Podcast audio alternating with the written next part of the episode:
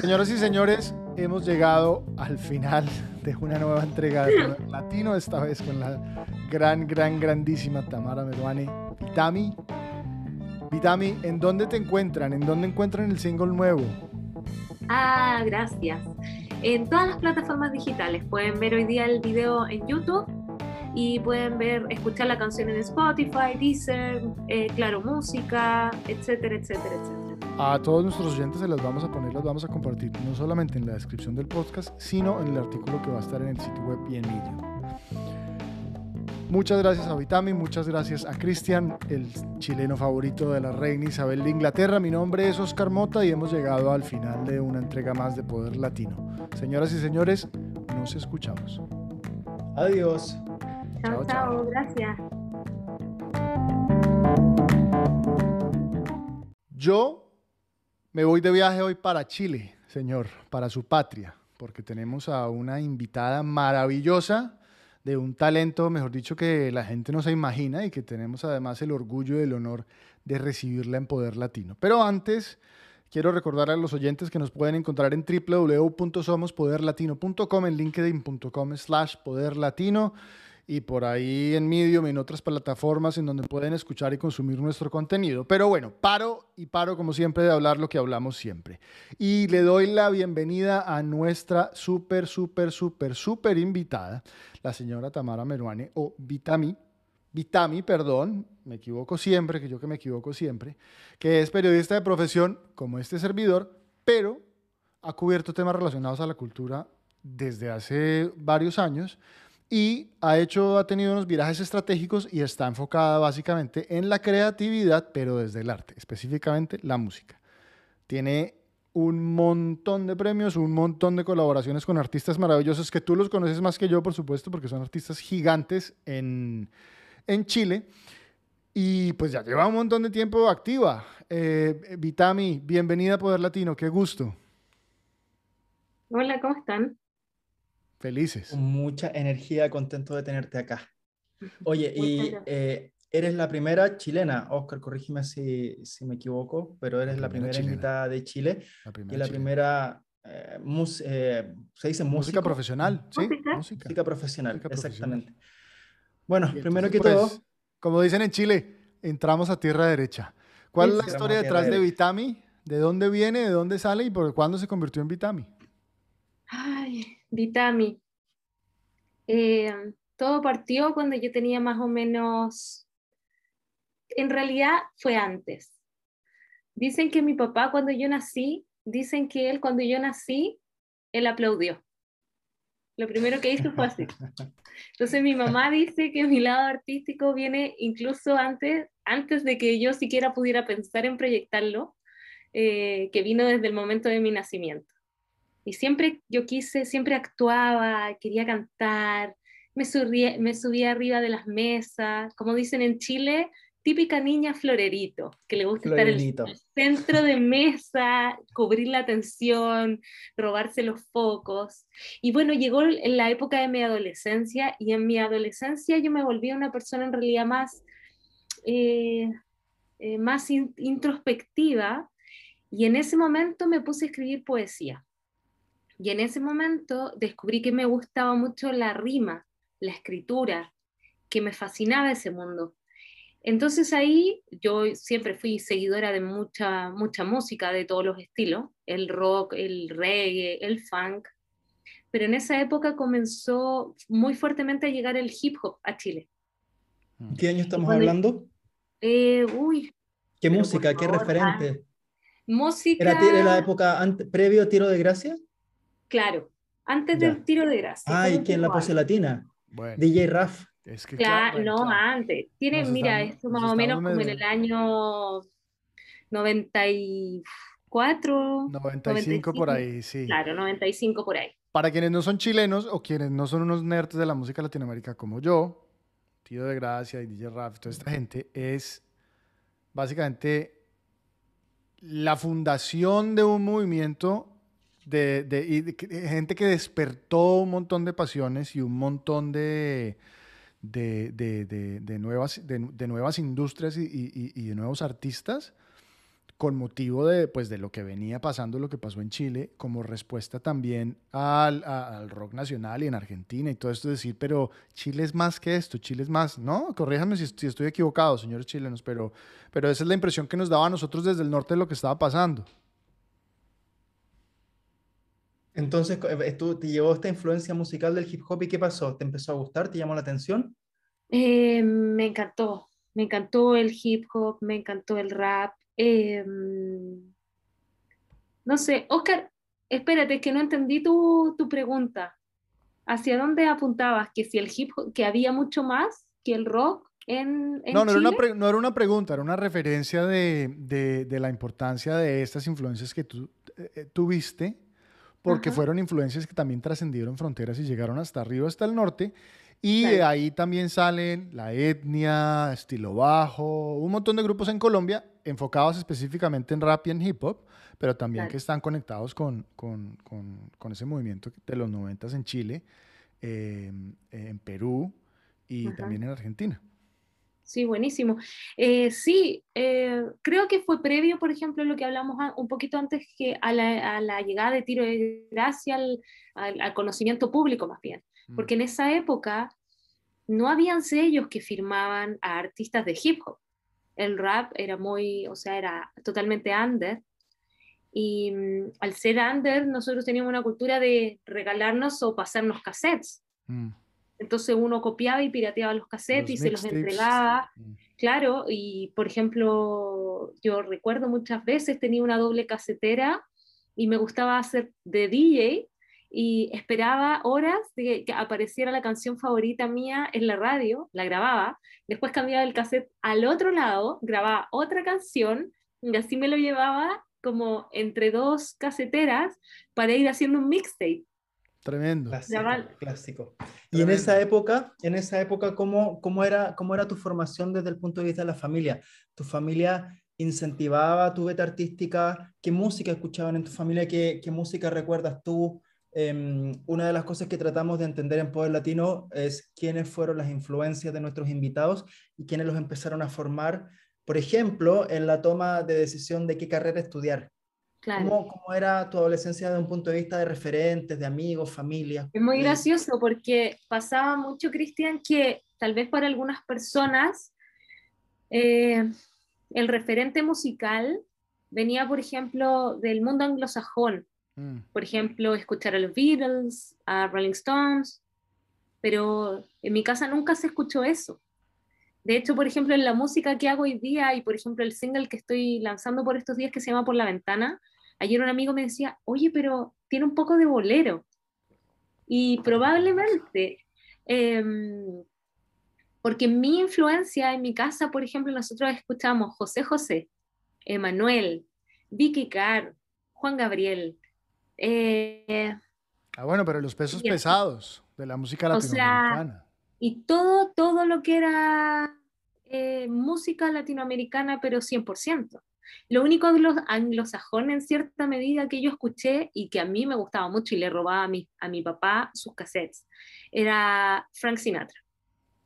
Y que yo lo amaba. Pero esto, pasaba, esto pasaba por un, por un tema de censura un poco más amplia en, a nivel social por lo que pues estaba pasando históricamente en Chile o porque era una preferencia familiar, porque a la mamá y al papá les encantaba. Porque a mis papás les gustaba mucho, mira, porque a mis papás les gustaba, a mis padres les gustaba muchísimo la música y la música que podían entender en su idioma y además eran muy defensores, si bien ellos no estudiaron en la universidad, siempre fueron unos defensores del lenguaje y de la lengua. En mi casa, mi papá, mi mamá, teníamos, por, eh, por ejemplo, gastaban dinero en, en, enciclopedias, que en esa época no había ni Wikipedia ni Google. El, dinero que había de pronto lo invertían en eso. O, por ejemplo, había diccionario, un diccionario antiquísimo, que es muy reconocido, que es el de María Moliner, y estaba ahí arriba de la mesa y nosotros jugábamos a las palabras con mis papás. Imagínate, o sea, Jugamos, eh, buscaban una palabra desconocida y tratábamos de inventar de qué se trataba la palabra. Y inventábamos, inventábamos, inventábamos, creábamos no, no es nada de esto. Entonces lo que hacían mis padres, ahora yo lo veo hacia atrás, era que nos fomentaban mucho la creatividad y también el conocimiento de, las de las palabras nuevas.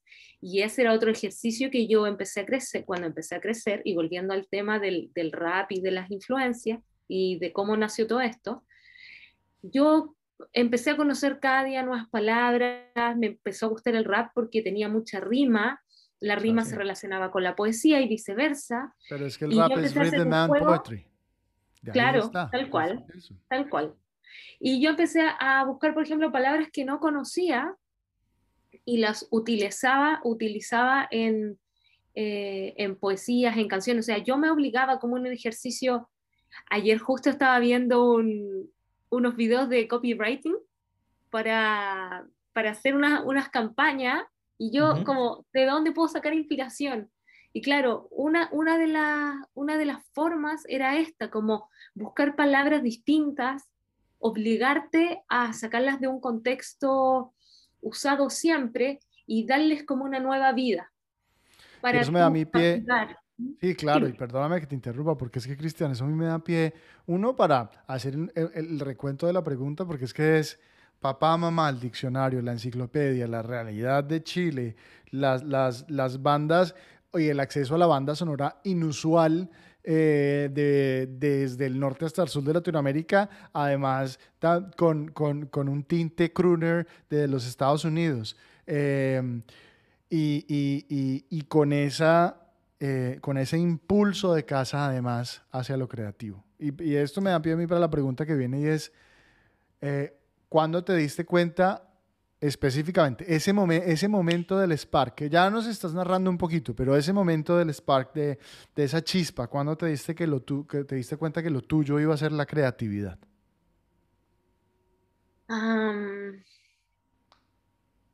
es que, ¿sabes que nunca me di cuenta? Sino que pasó y hace pocos años yo lo asumí. Lo asumí como una fortaleza que yo tenía frente a, mira qué loco, frente a mis competidores cuando yo tenía que presentar mi currículum. Claro. Entonces un día tuve que hacer el ejercicio de escribir como, de escribir una descripción de cómo era yo en el trabajo. Y lo primero que dije, escribí, soy una persona creativa y puedo solucionar los problemas porque mi creatividad logra hacer eso.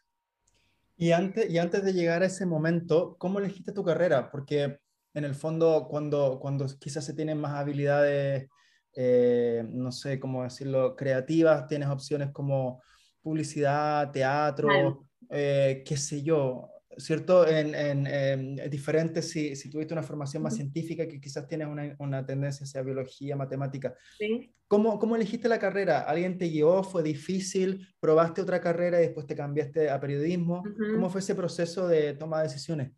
No, la verdad es que yo no quería estudiar periodismo. Ah. La, verdad, no. La verdad es que yo quería estudiar, eh, bueno, primero quería estudiar canto. Me dijeron que no, eh, después quería estudiar eh, literatura. También me dijeron que no. Quise estudiar teatro. Lo mismo. Y eso que mi familia venía de una, de, mi familia tiene varios eh, en, en, mi, en, mis ancestros o parientes. Tengo tíos humoristas, tías actrices, tíos actores, tías escritoras, primos escritores, primos doctores en literatura. Entonces, pero a mí me dijeron, no, tienes que buscar algo más práctico, si te gusta escribir, lo mejor es que yo creo que seas periodista, porque ahí vas a aprender a escribir. ¿Y qué sabías de periodismo? ¿Tenías alguna idea? ¿Tenías alguien que te...? No, mira, el, día, el año anterior a haber salido del colegio, yo había escrito una canción en contra de los periodistas. Encontraba que eran como unos, unos, unos jotes, unos buitres que llegaban y, y, y, y comían de esa carroña que eran la, las noticias tremendamente eh, em, ácida con el periodismo. De hecho, lo sigo siendo. Em, pero bueno, el camino me llevó a estudiar periodismo y periodismo eh, puede ser que no, pero en Chile yo, la mitad de mis compañeros también habían querido ser músicos o actores. Ah, sí, mira. De verdad, me pasó mucho. Y ocurrió que, de hecho, nos reíamos, que decíamos que éramos como los músicos frustrados.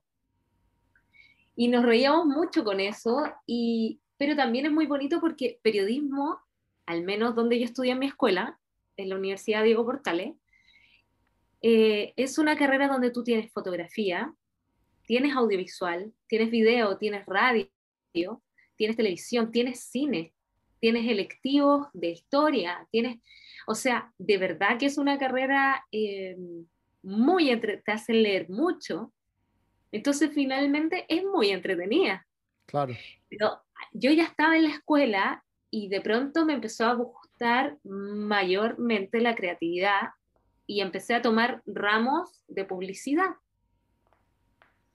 Porque entendiste el valor de, entendiste el valor del proceso, entendiste el valor de sentarse a flexionar el músculo eh, de la creatividad para, para, para, tener un resultado y empezaste, pues lo que entiendo, a disfrutar del proceso más que del resultado, porque básicamente la gente, sobre todo para los artistas, la gente disfruta mucho del final, la gente no entiende el proceso y, entonces, pues es como, uy, qué disco tan malo, qué canción tan mala, este artista que está haciendo no tiene ni idea por lo que está pasando, por lo que atravesó, o el escritor, o el actor, o el guionista, o el, eh, el, el, el creativo en general, pero nosotros que somos creativos, que entendemos la dificultad y el, proceso, pues valoramos mucho y valoramos también y empatizamos mucho con, con otros creativos.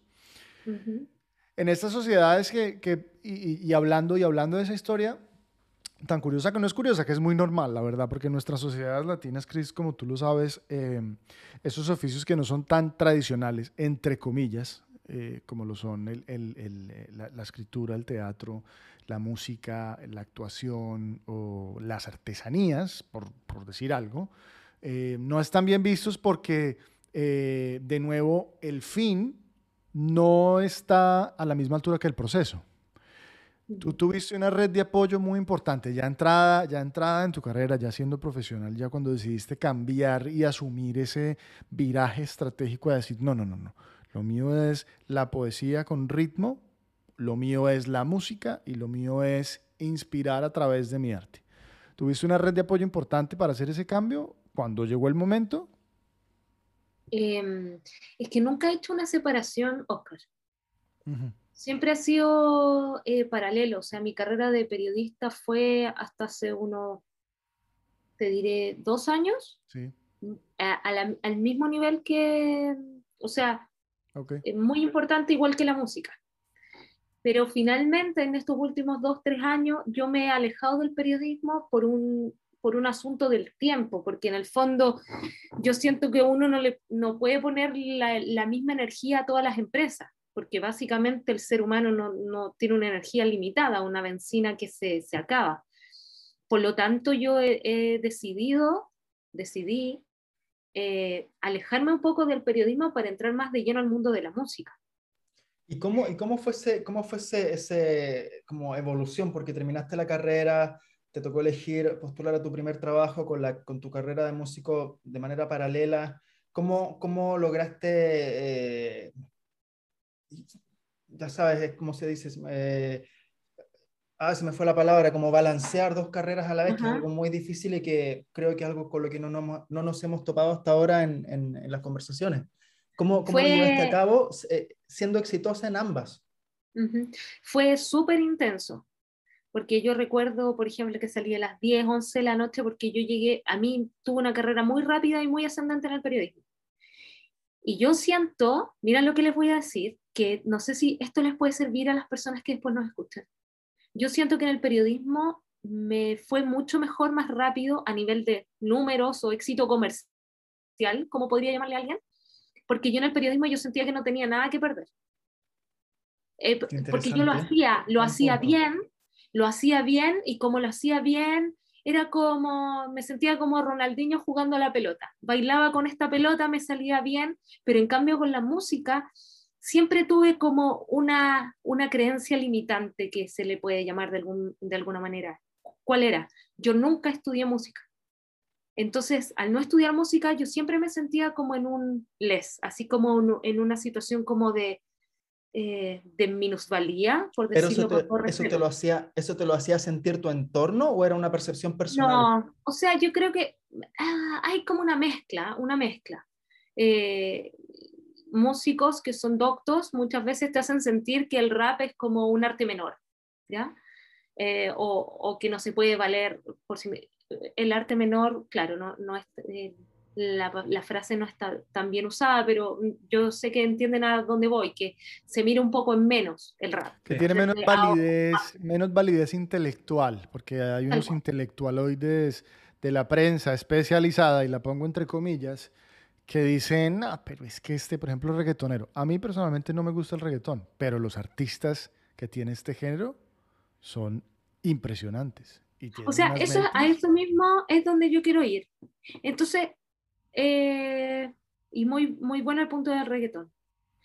Cuando yo estaba en este momento, o sea, como lo que te digo, eh, en, la, en, la, en la jugada del, del periodismo, me salió muy natural, hacía finta, eh, me divertía mucho con esta pelota, pero era relajado, relajadísimo. En cambio, con la música, yo sentía que había algo que a mí me aprisionaba, que era que tanto yo lo quería hacer, tanto deseaba que yo me paralizaba.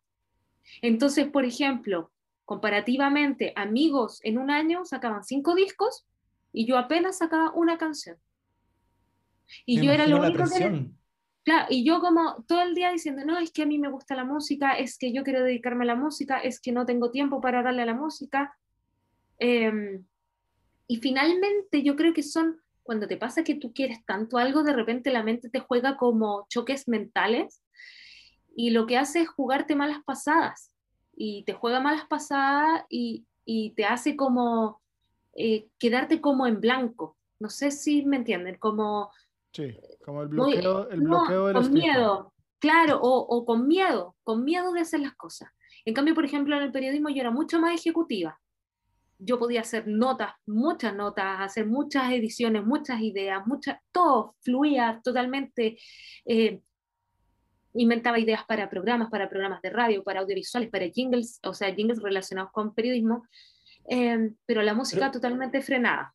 ¿Y cuál era la lógica? Porque estoy tratando de entender cómo el proceso creativo en ambos, en, ambos carriles, ¿no? Por un lado, el, periodismo, eh, si bien estaba tu nombre atrás, no era tu empresa. En cambio, la música, estoy pensando que, que eras tú, es como un tenista, ¿no? Que era, eras tú y tú y tú. O sea, en el fondo, si fallabas, como periodista, siempre puede haber otra persona que te cubra o, otra empresa que te contrate, pero estoy tratando de entender un poco porque en el fondo tu, tu, pasión y tu corazón estaba en la música, sin embargo estaba esa como, como, como tensión o, o, la ansiedad de poder fallar, siendo que en el periodismo era, era mucho más fácil y fluido.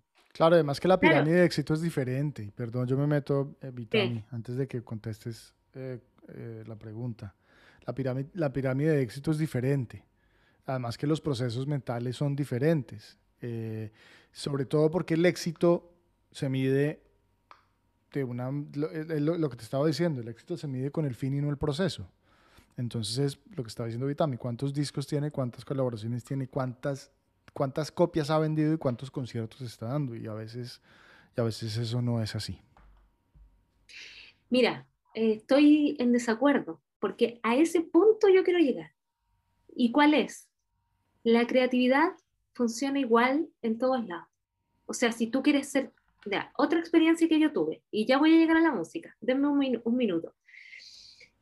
Eh, en un momento yo me quedé sin trabajo y dije, ¿qué hago? ¿Qué hago? No sé qué hacer y se me estaban acabando los ahorros. ¿Qué hago? ¿Qué hago? Y se me ocurrió hacer un emprendimiento. Al segundo mes estaba vendiendo lo mismo que yo ganaba en un sueldo asalariada en una empresa, al segundo mes. Y al tercero ya lo estaba triplicando. ¿Y qué fue? Fue lo mismo, que yo sentí que tengo que hacerlo, no importa, vamos, no importa que no haya estudiado, tengo que hacerlo, lo quiero hacer. Entonces, en la música, yo nunca tuve ese atrevimiento.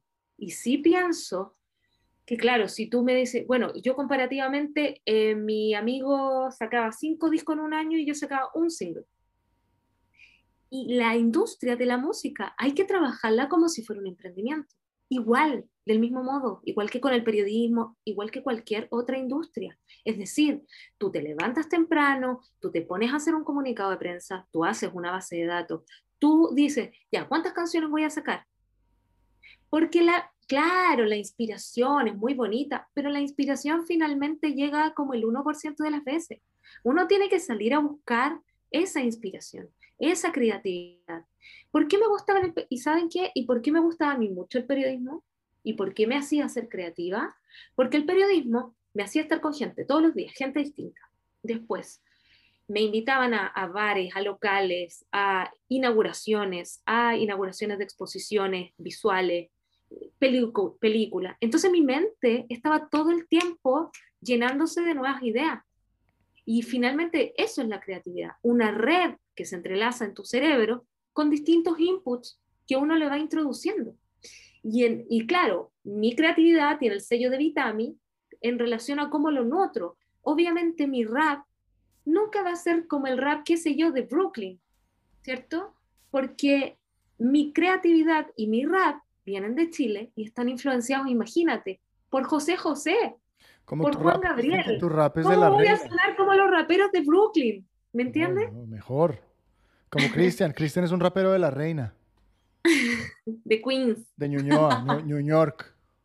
Hay una, hay una cosa que me llama mucho la atención eh, y que rescato si, si, me pongo a pensar en las conversaciones anteriores eh, con las personas que hemos tenido en Poder Latino, que quizás algo que tenemos los latinos en general, que esta, esta capacidad de ser como fluidos y adaptarnos y transformarnos. Eh, si bien tú tuviste una carrera de periodista hasta hace poco, con una carrera de músico en paralelo, muchos de nuestros invitados han tenido la capacidad de reinventarse, de, ponerse distintos sombreros y de mezclar, como bien decías tú, esa, ese lado creativo, que es eh, el 20% de inspiración y el 80% de ciencia, y hacer un Excel y trabajar y, y al final, como bien decía Oscar, el, el, el, resultado final es simplemente la punta del iceberg y todo el proceso que hubo detrás guarda relación con, cosas que no, que no es lo que pensamos por creatividad, sino que mucho más como trabajar, levantarse, empujar, etcétera, etcétera, etcétera. ¿Cómo, y, y, tú también entrando un poco a la, parte, a la parte de la música, de la creatividad de las redes, tú has estado en varios medios, has estado, has estado trabajando en televisión, has estado trabajando en música, eh, con todo lo que eso implica, radio, CD, vinilo, Spotify. ¿Cómo has visto un poco eh, la, evolución eh, en la manera en la cual tú te conectas con las audiencias, cómo, cómo, cómo has hecho para mantenerte conectada y, y, adaptar, y ahí estaba haciendo el vínculo, adaptar un poco tu creatividad a nuevas formas de, de conectarte, de hablar y, de, y de, de, permearte con las audiencias que, que tenías tanto como artista como periodista. En cuanto a la música, por ejemplo, me ha sido en el último tiempo un poco difícil porque yo creo que por la pandemia la industria fue muy cruel con los músicos, en el sentido que, por ejemplo, en algunas plataformas, eh, llámese Deezer, Spotify, no sé, etc.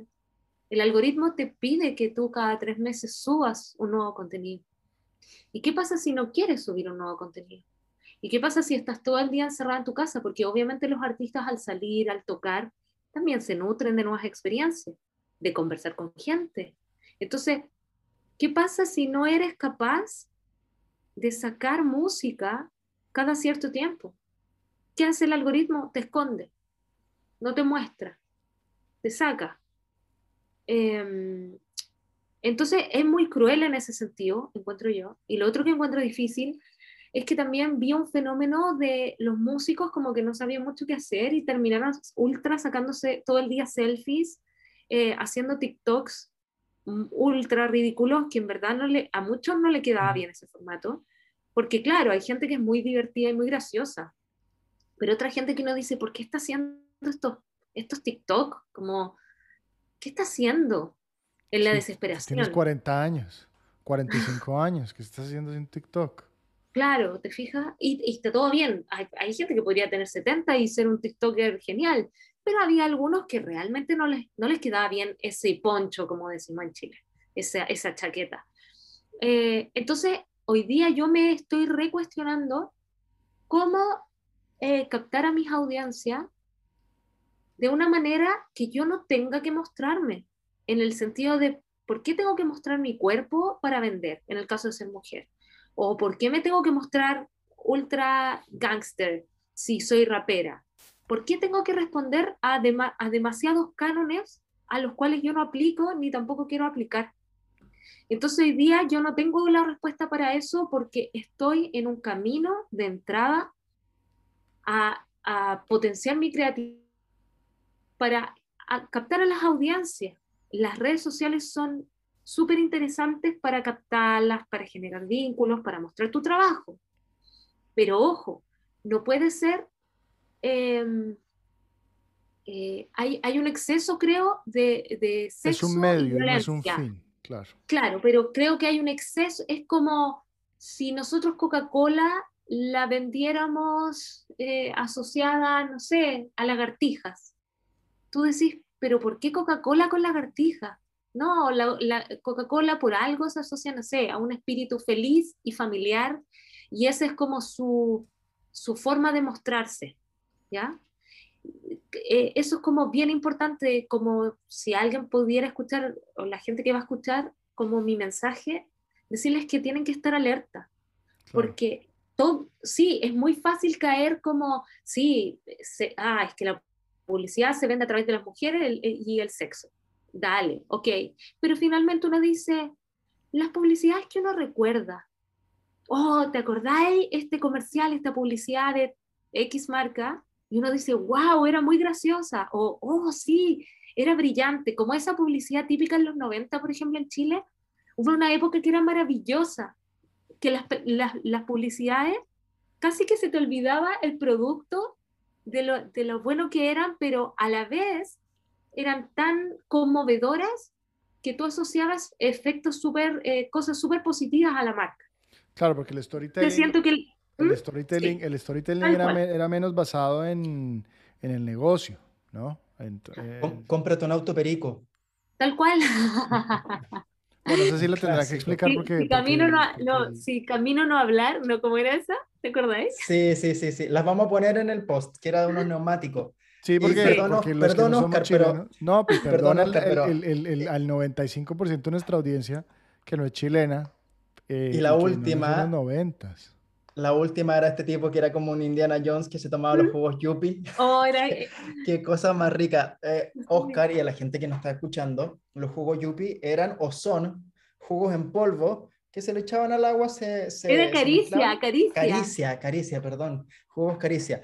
Y había un personaje que era como un Indiana Jones y llegaba un llegaba a un bar donde estaban todos tomando cerveza, eran todos malos, y llegaba este tipo como Indiana Jones y decía, deme un caricia. Y, el, y cuando servían el jugo, te daba una sed y caía el hielo y te mostraban no, y hacía como, todo pensado.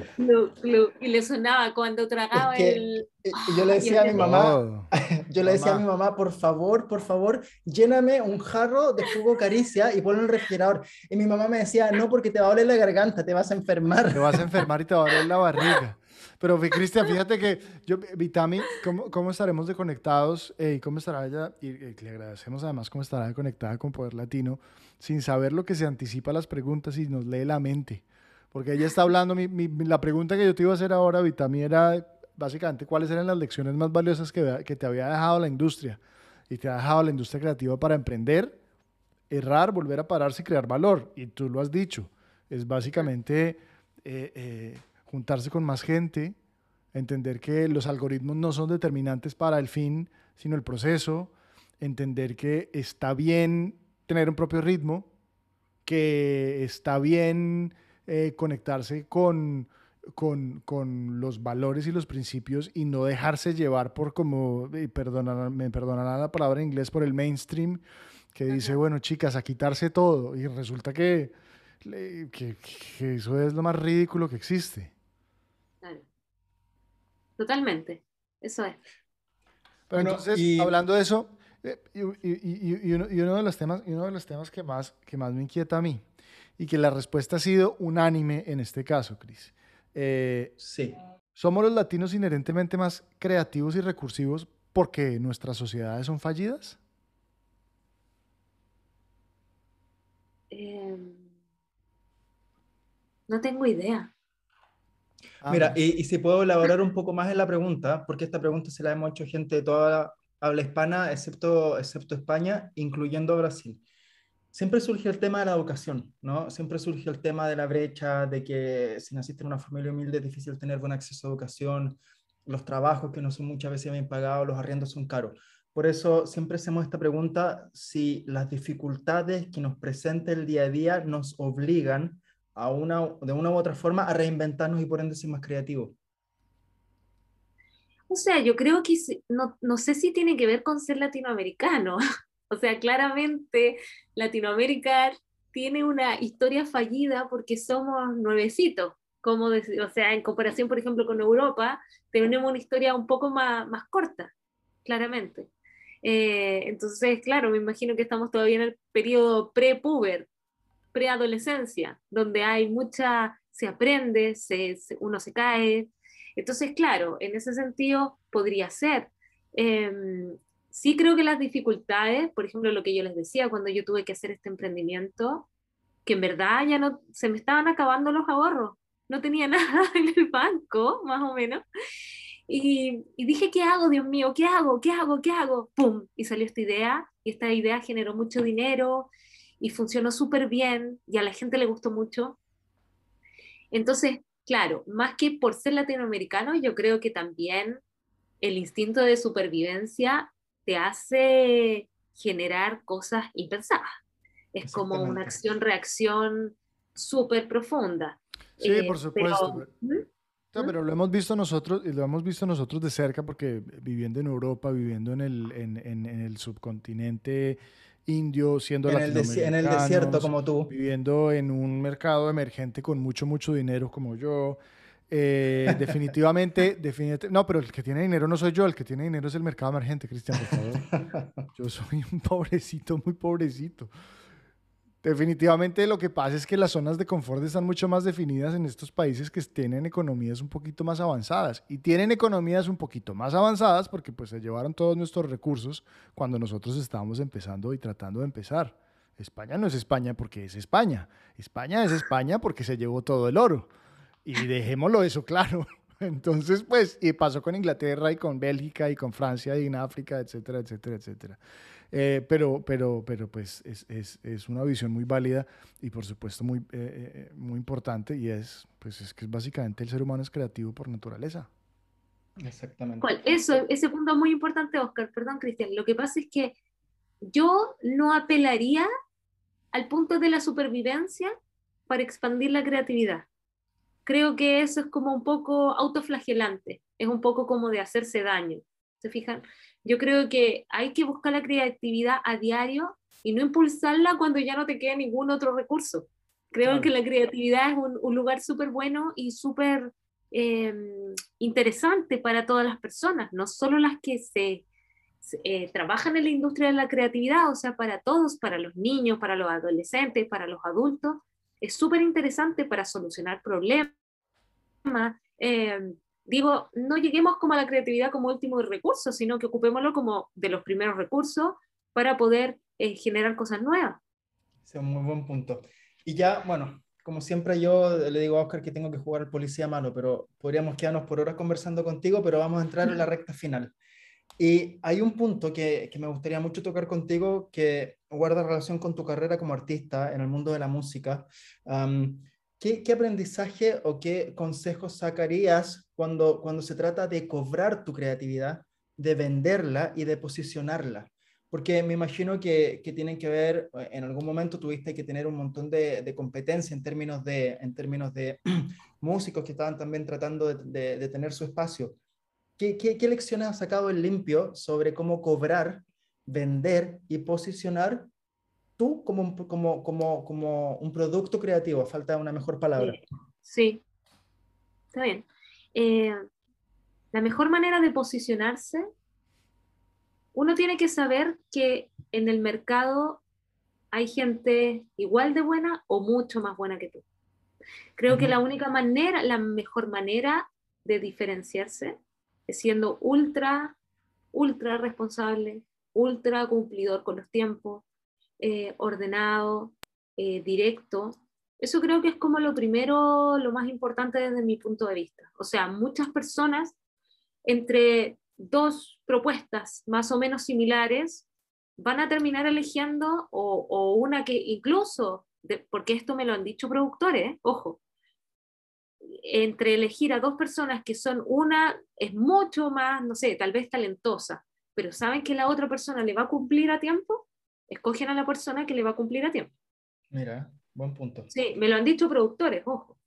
Eh, entonces, em, yo creo que eso sería lo, primero.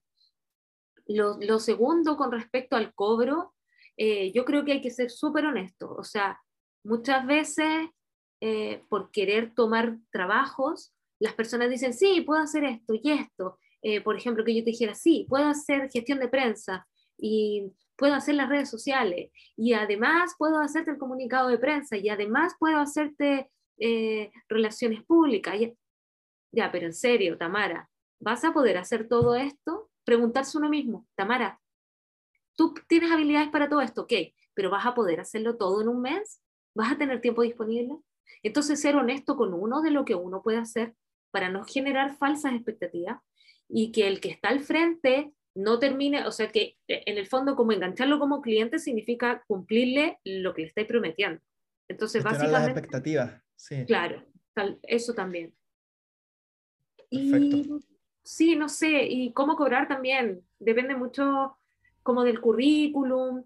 Mira, yo también, y, y como del currículum depende, muchas veces cuando la gente que se está iniciando, yo le invitaría a colaborar, hacer cosas gratis, hacer cosas como voluntariado.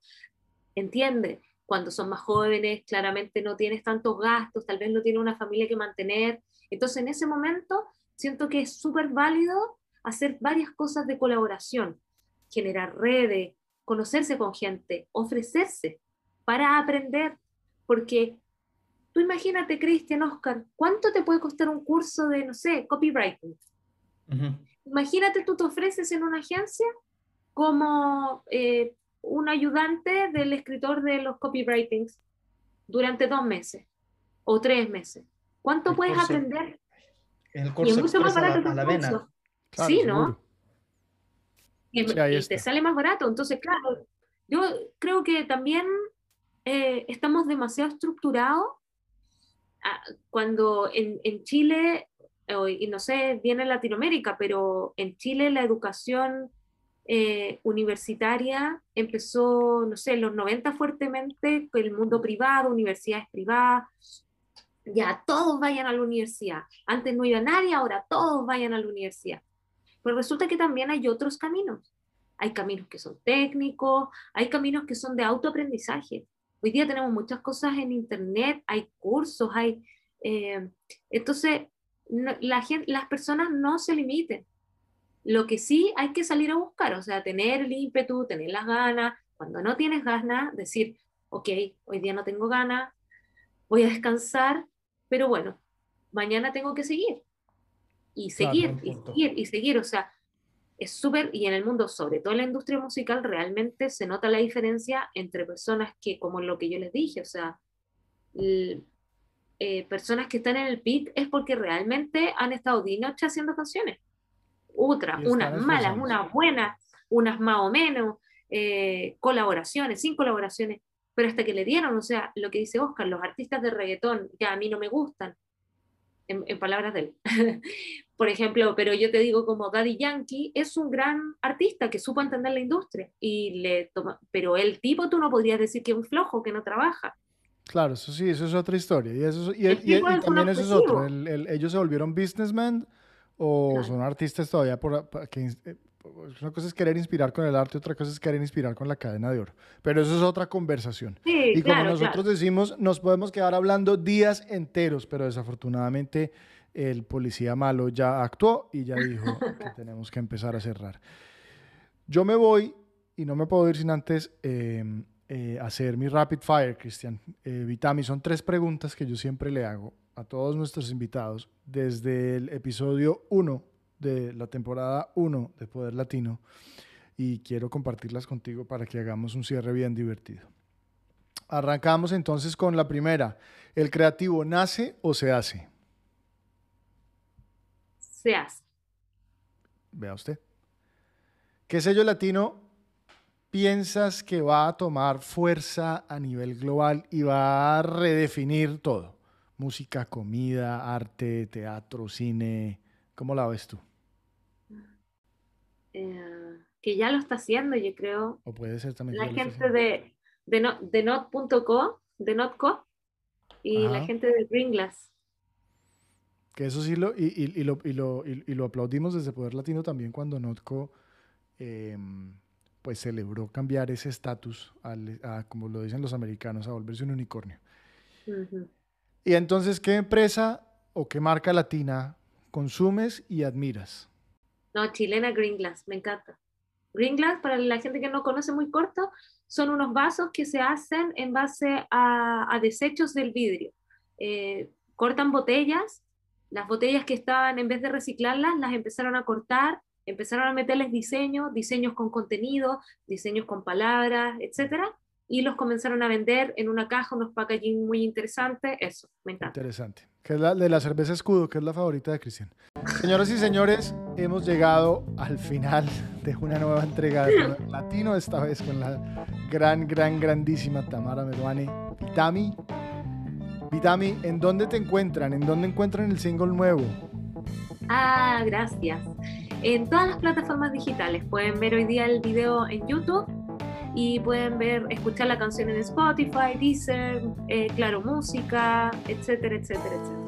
A todos nuestros oyentes se las vamos a poner, las vamos a compartir, no solamente en la descripción del podcast, sino en el artículo que va a estar en el sitio web y en Medium. Muchas gracias a Vitami, muchas gracias a Cristian, el chileno favorito de la reina Isabel de Inglaterra. Mi nombre es Oscar Mota y hemos llegado al final de una entrega más de Poder Latino. Señoras y señores, nos escuchamos. Adiós. Chao, chao, gracias.